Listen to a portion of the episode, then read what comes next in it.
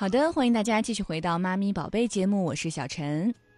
马上进入到我们的 baby 绘本馆。今天我们的 baby 绘本馆的主题呢是将宝宝的星空点亮，这个夜晚不再孤单啊。这个绘本的名字呢非常的文艺啊，叫做《大家晚安》。首先，同样请出今天我们推荐绘本的嘉宾，呃，他叫王丽，是启发文化推广的编辑，也是绘本发烧友故事妈妈。王丽，你好。哎，主持人好。嗯，先跟我们收音机前的听众朋友打个招呼吧。哎，大家好，很高兴在这里为大家推荐好书。嗯，今天呢，我要为大家介绍的是一位新锐的画家，被称作创意天才的克里斯霍顿。嗯嗯嗯，他今天给我们推荐，您今天给我们推荐的这个书的名字哈，我们都注意到了，叫做《大家晚安》，对不对？嗯。那这个作者他有什么样的一个特点呢？对，呃，我们今天先从那个霍顿的一个基础来给大家 介绍一下吧。嗯，好。霍顿来自爱尔兰，从事这个自由插画和创作设计工作已经有十二年了。他呢，嗯，自从开始投身于儿童文学开始呢，就特别受小朋友的追捧和各国那个评审的这个青睐。他的作品有《小小迷路了》《别这样小乖》《嘘，我们有个计划》这些书已经被翻译成了十九种语言，先后在九个国家揽获了十余项大奖呢。嗯，他的作品像您刚才问我有什么样的特点？嗯嗯，他的作品呢多以拼贴的形式出现。嗯，书中的人物造型都是憨态可掬、俏皮可讨喜的那种。然后呢，故事的节奏都特别的明快，而且结尾都常常出人意料。孩子们特别喜欢他的书，因为特别简单有趣；而大人们也很喜欢他的书，却是因为深刻内敛。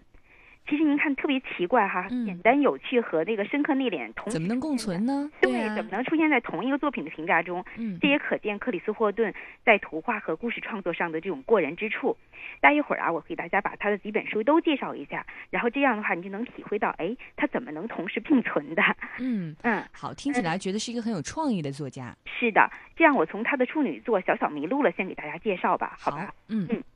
这本书它一问世就囊嗯囊括了这个九项大奖，从各个国家的奖都囊括了。然后呢，它是用一种逗趣而极富个人特色的方式，为孩子们讲述了一只打瞌睡的猫头鹰从树上掉下来找妈妈的这个故事。嗯，故事看似特别简单，对孩子们来说却是一波三折。其中啊，希望和失望起起落落，就像那个小小猫头鹰从树上掉下来那个三连蹦式的坠落一样，极富幽默感。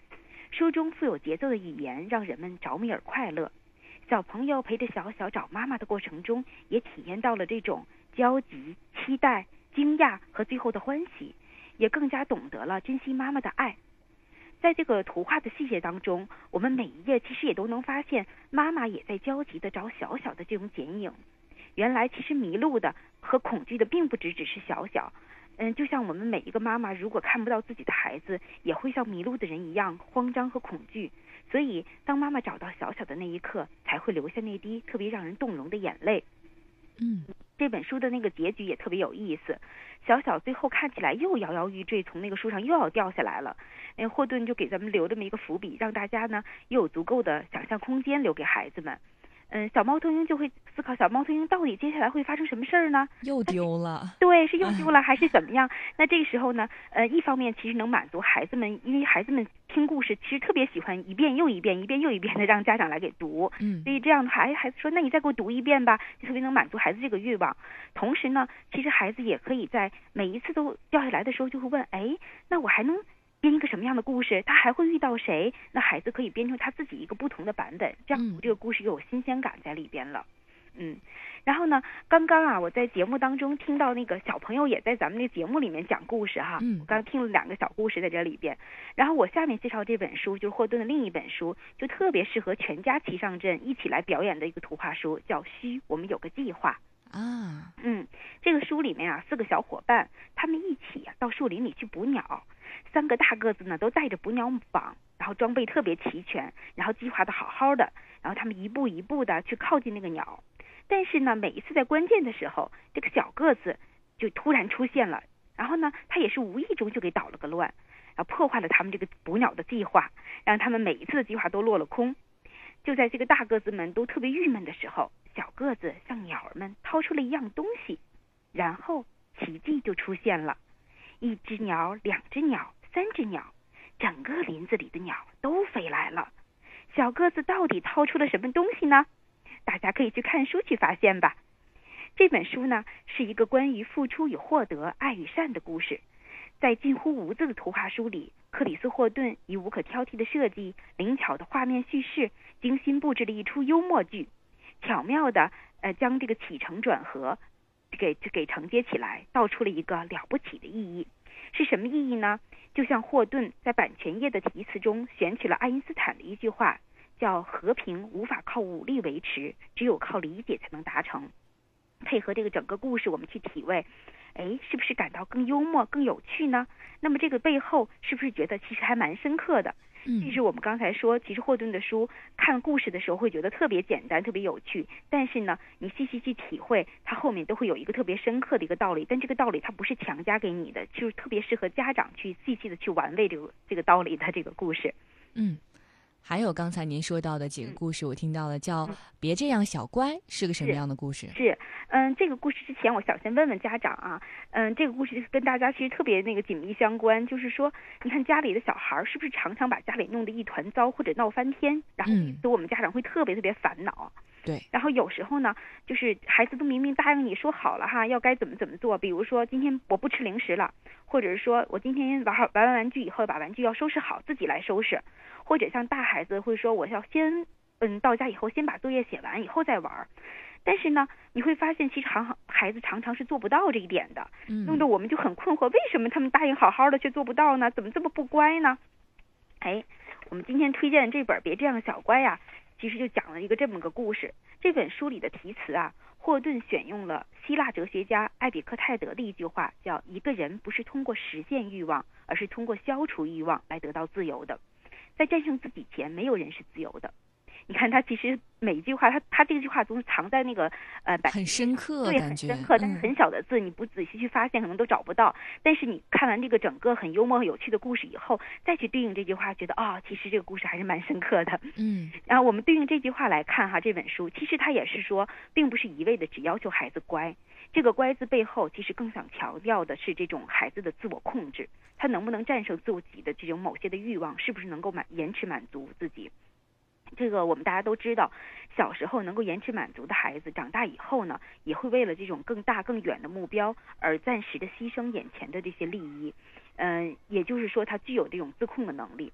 这样的孩子，其实成功率远远要高于那些不能够延迟满足的孩子。所以说呢，嗯。在这本书里面，我们看到，就是他并不是一定要强调，我们就说你必须要听话，你必须要乖。他其实强调的是说，这孩子能不能自我控制。那下面我简单给大家介绍一下这本书的内容吧。嗯嗯，这个书的主角呢是小乖，是一只甜蜜傻气又特别活泼乱跳的那种狗狗，就像我们的小孩子一样哈。当那个嗯这个故事中的那个主人哈利离开家的时候，他跟小乖说：“你要乖乖的哟。”小乖呢，也自信满满的承诺，嗯，我会非常乖的。而我们的小孩一般也是说，在我们最初提出要求的时候，其实都是会很肯定、很相信自己是一定能够做到的。但是呢，我们书中的这个主人离开以后，嗯，离开以后，其实说实话，小乖并没有开始就闹腾，他还对自己提出要求说，嗯，我希望我自己可以很乖。所以说，嗯，套用我们自己孩子哈，呃，那孩子在不受干涉、没有外界影响的状况下，其实每个孩子对自己其实是有自我要求的，他其实是希望自己是变变好的、变乖的这样的一个状况的哈。但是你你也知道，这个现实的状况哪有是那种真空的环境，它就诱惑无处不在的那种。比如说，在这个时候，小乖就看到了他最喜欢最喜欢的美味的蛋糕啊啊，他特别特别兴奋。但是他自己也想说，哎呀，我我跟那个哈利说过了，我会非常乖的呀，我要对自己的这个承诺负责呀。可是呢，又眼睛看着这个眼巴巴的看着这个香甜美味的蛋糕，他自己也在犹豫，说，哎呀，也不得不承认这个东西真的是我最喜欢最喜欢的呀。所以他就开始纠结，到底吃呢还是不吃呢？他到底怎么办？也纠结了一阵子。他那个书中的眼神在那还动来动去的，很很有意思那样子。然后呢？对于我们来说，是说孩子来说，他是到底是立即满足自己的这个欲望，还是说要兑现之前自己的承诺？其实这是一个很难的问题，对孩子来说。当然，在书中呢，这个小乖最后其实是没有忍住，他的欲望还是战胜了理性，最后把它吃了。嗯啊，所以我们说，其实一味的要求这个小朋友，你说忍着，就是靠意志力来抵制这个诱惑，控制自己，其实还是蛮难的。这样子，因为他选择这个做这个选择，其实是一瞬间的事情，而这个孩子的自我控制其实是一辈子的。所以说，这需要我们家长给孩子们也是一个不断的练习，一点一点让孩子成长的一个过程。嗯，在书中呢，小乖其实失控也不止这一点，除了吃一个蛋糕以外，他后面还遇到了，比如说他最爱逗的小猫咪，还有呢那种松软的那种泥土，他也特别喜欢去玩，所以也惹了不少的麻烦，把家里和外面都弄得一团糟的样子哈。这个时候，主人回来了。他指给小乖看，你看你都干了些什么呀？家里弄得这么糟，一团糟的样子啊！到这个时候，小乖才意识到说啊，我都干了什么呀？其实以前他自己做的过程中都不知道自己做了些什么，只是因为那种觉得好玩、有趣就做了。嗯 啊，所以说孩子跟成年人相比哈，儿童的这种行为其实是一个嗯比较有一个比较明显的特点，他是遵循他的本能的。他们做事前是不太会考虑事情的一个后果的。只有当他们具备了考虑后果的这种意识以后，才能感受和理解到自己这个行为可能造成的一些影响，从而才能有意识的去控制自己的行为。所以说，我们家长也不用太着急，孩子这个过程他真的是需要一点点的去练习，一点点去成长的。嗯嗯，然后呢，在书中，当这个主人一样一样的给小乖指出，你看你都干了这个，干了那个，看场面，他这么说，你看这个场面是这样的，那个场面是那样的，哎，这个时候小乖才意识到，然后他流下了这种自责的眼泪。然后小乖就自己想，象从我说过我会非常乖，到这个我希望我可以很乖，但是到最后呢，但是我一点也不乖。嗯，所以小乖他也经历了自己从承诺到自我要求，但是到实际上他已经失控了。那么这个时候小乖开始进入了一个反思，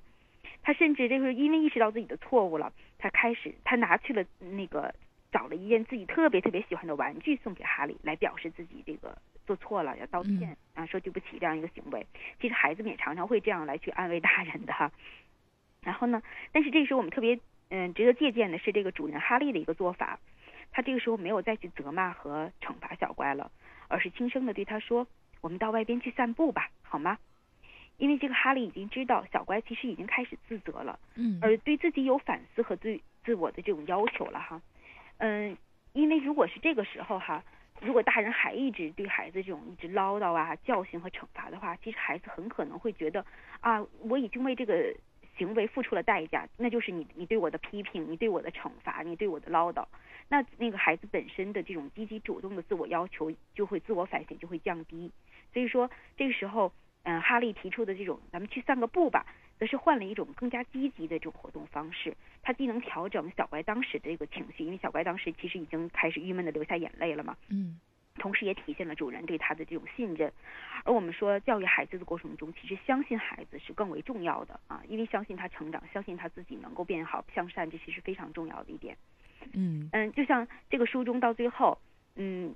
这一次他们出去玩的时候呢，呃，小乖又遇到了蛋糕。泥土和小猫就跟咱们前面看到这三样一样，也出现了。那这时候小乖会怎么做呢？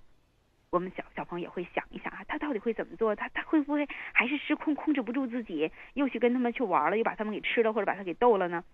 然后在途中我们看到，这一次小乖他自己控制自己住自己了。他说才不会呢，啊，就很骄傲的样子，很开心。那这其实对于孩子来说也是一种成长。其实我们从这一页我们可以看到。并不是说一定要满足这种欲望，他才会开心。有时候说孩子他克制住了自己，感受到自己的这种变化，他因为他自己意识到了自己这种成长，他能体验到一种更深层次的满足。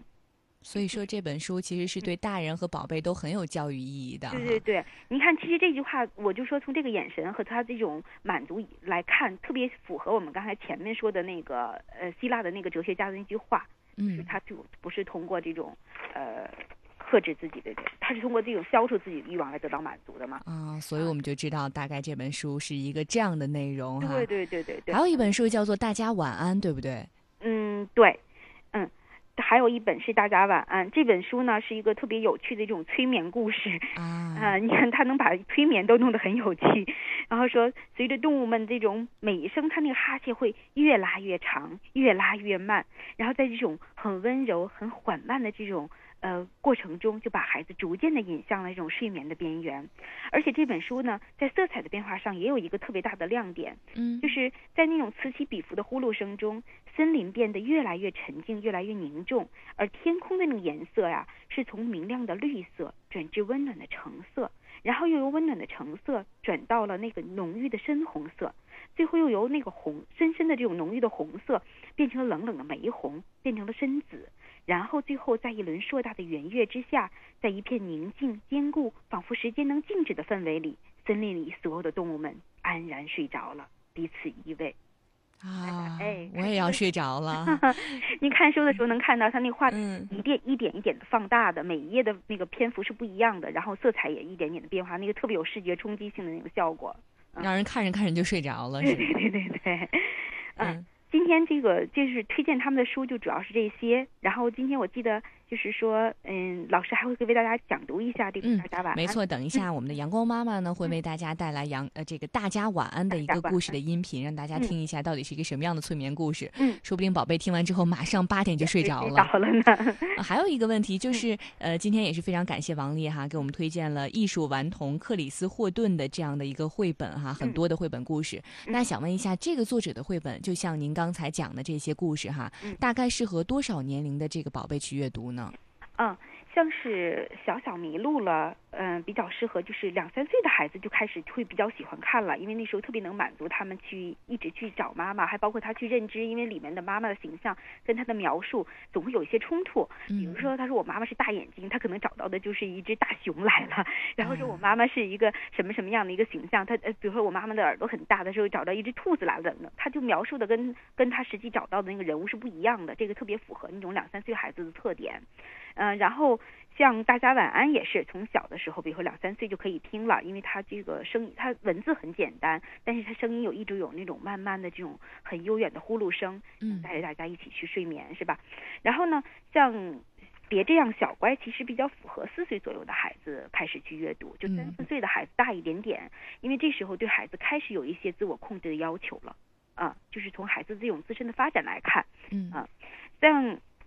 刚才我们说的那个特别适合表演的《虚》那本书啊，那本书其实是文字最简单的，全文书用了不到一百个字这样子。啊，但是那本书呢，呃，可以小孩子读，也可以大人读，也可以，嗯，包括我们上了学的孩子都特别喜欢读，因为那本嗯书本身特别特别适合表演。它哪怕就几个字，但是它从画面上能看到那种动感、那种眼神、那些呃肢体的那种变化，然后能预测出来那种幽默感，都是是大孩子、小孩子都会喜欢的。因为那本书啊，这个呃霍顿当时出版的时候，其实他的那个编辑，就国外这个编辑是曾经做过这种马戏团表演的，所以嗯他在这个呃剧的那个演出的这个方面的设计上特别有舞台感，每一幅画面都像一个舞台剧的那种表演一样，特别有特色。那本书，所以大家都可以去欣赏一下。对对对，那本大小都会通吃，一般很多嗯大人都特别喜欢那本书。